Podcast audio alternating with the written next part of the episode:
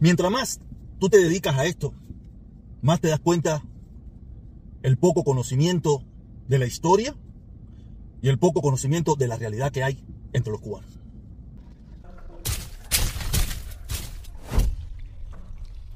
Hoy quiero, quiero hablarle de algo de historia, quiero hablarle de la historia, de cómo los países de la Europa del Este cambiaron.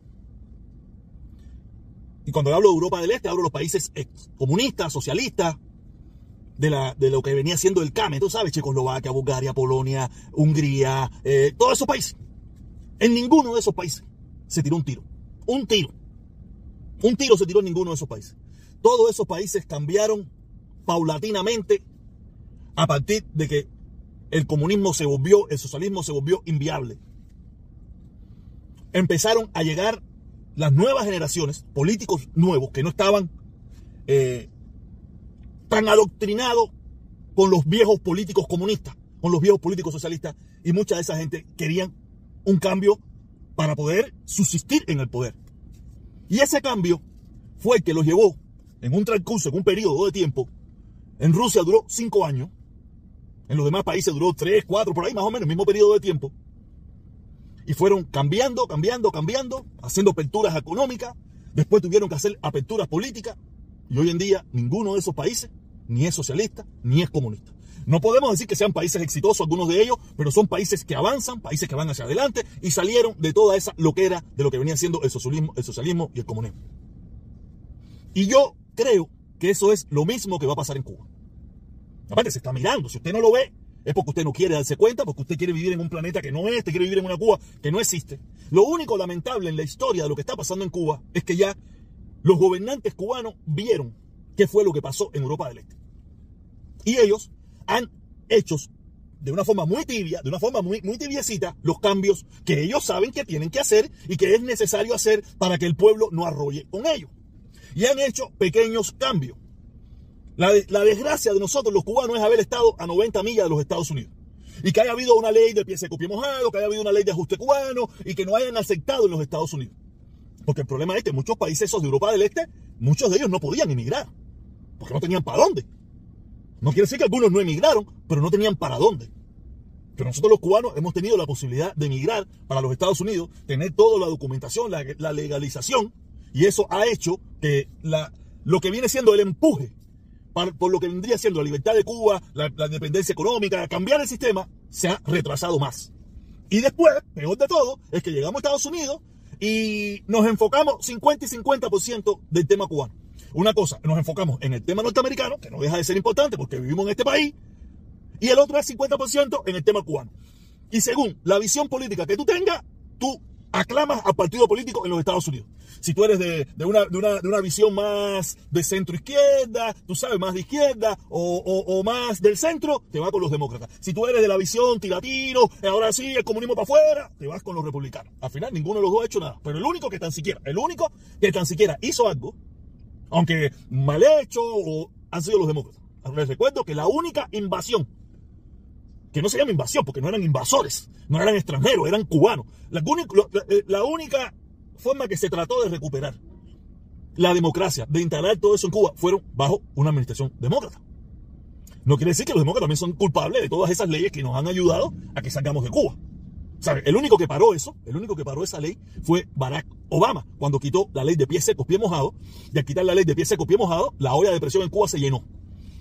Y, los que, y, parte de la responsabilidad de un 11 de julio fue gracias a la eliminación de la ley de pies secos, pie mojado que eliminó Barack Obama. Porque los cubanos no pudieron irse, empezaron a venir problemas y problemas y problemas. Los cubanos no tenían la válvula de escape para poder irse. ¿Y qué pasó?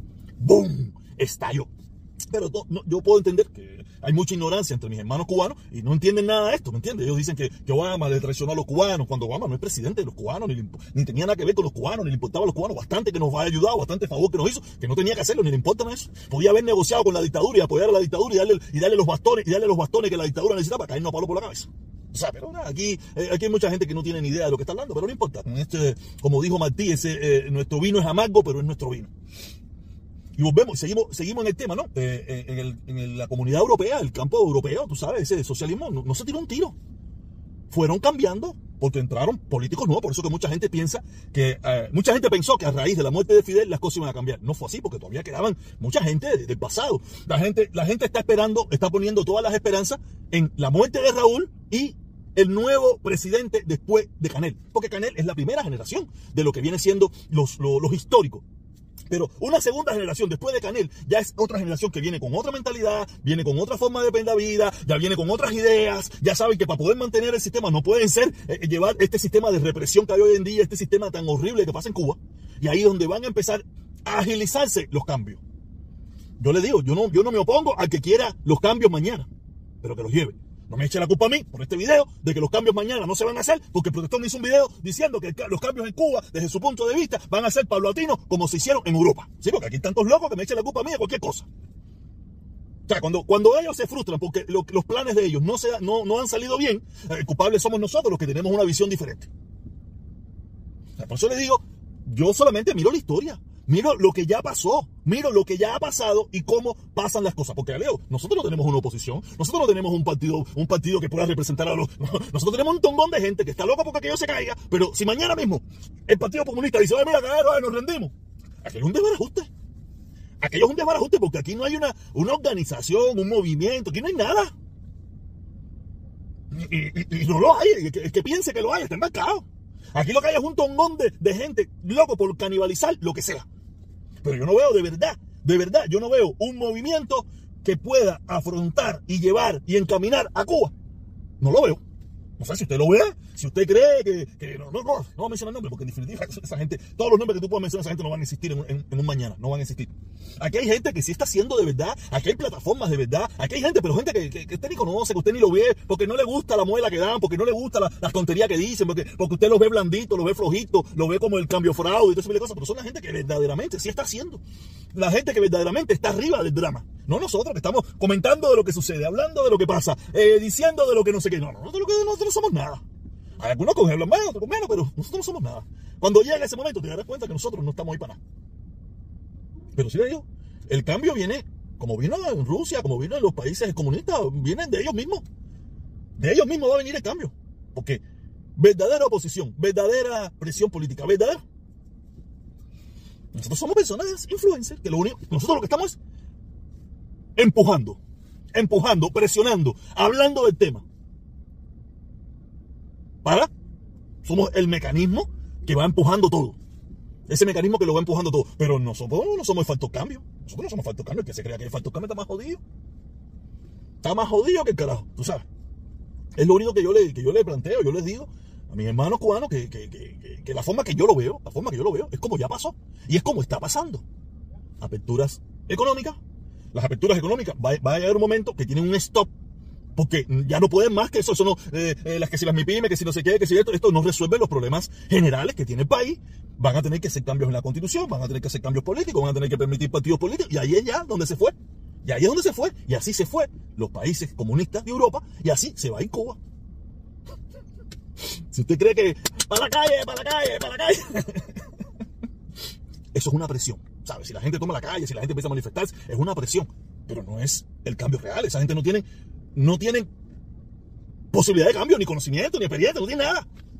No lo sabe, no, esto no, funciona así, no funciona así. Yo sé, yo, sé que le estoy rompiendo sus sueños, le estoy rompiendo sus ideas, le estoy rompiendo muchísimas cosas, pero esta es el, la, probabilidad real de lo que va a suceder en Cuba, es esta. Si pasa de otra manera, eso no, no estaba en los planes, no estaba en los planes de nadie, pero en los planes reales son estos. Aperturas económicas, aperturas políticas, de ellos mismos, entre ellos mismos, no por nosotros. Nosotros solamente estamos ahí presionando, presionando, empujando todos los días un poquito la piedrecita, empujando un poquito la piedrecita, empujando la piedrecita para que ellos lo hagan. Por eso no tenemos que parar, no podemos parar de hacer estas cosas. Pero no vaya a pensar de que esto cambio mañana, que eso no, yo, no, yo no lo veo así, no lo veo así. Y quisiera estar equivocado, lo único que sería una locura. Pero eso es lo que yo veo, lo que yo creo y lo que yo pienso. Y yo vengo aquí a decirle lo que veo, lo que creo y lo que pienso. No, la fantasía usted quiere que yo le diga, que mañana el cambio ya, váyanse, váyanse a Yascanel, Yascanel se fue a... No, no, Aquí no voy a escuchar eso porque eso yo no lo veo real. Como no lo veo real, no te lo voy a decir. Y por tal de que tú te sientas bien, yo no te lo voy a decir porque en definitiva no, no funciona así. ¿Ok? Bueno.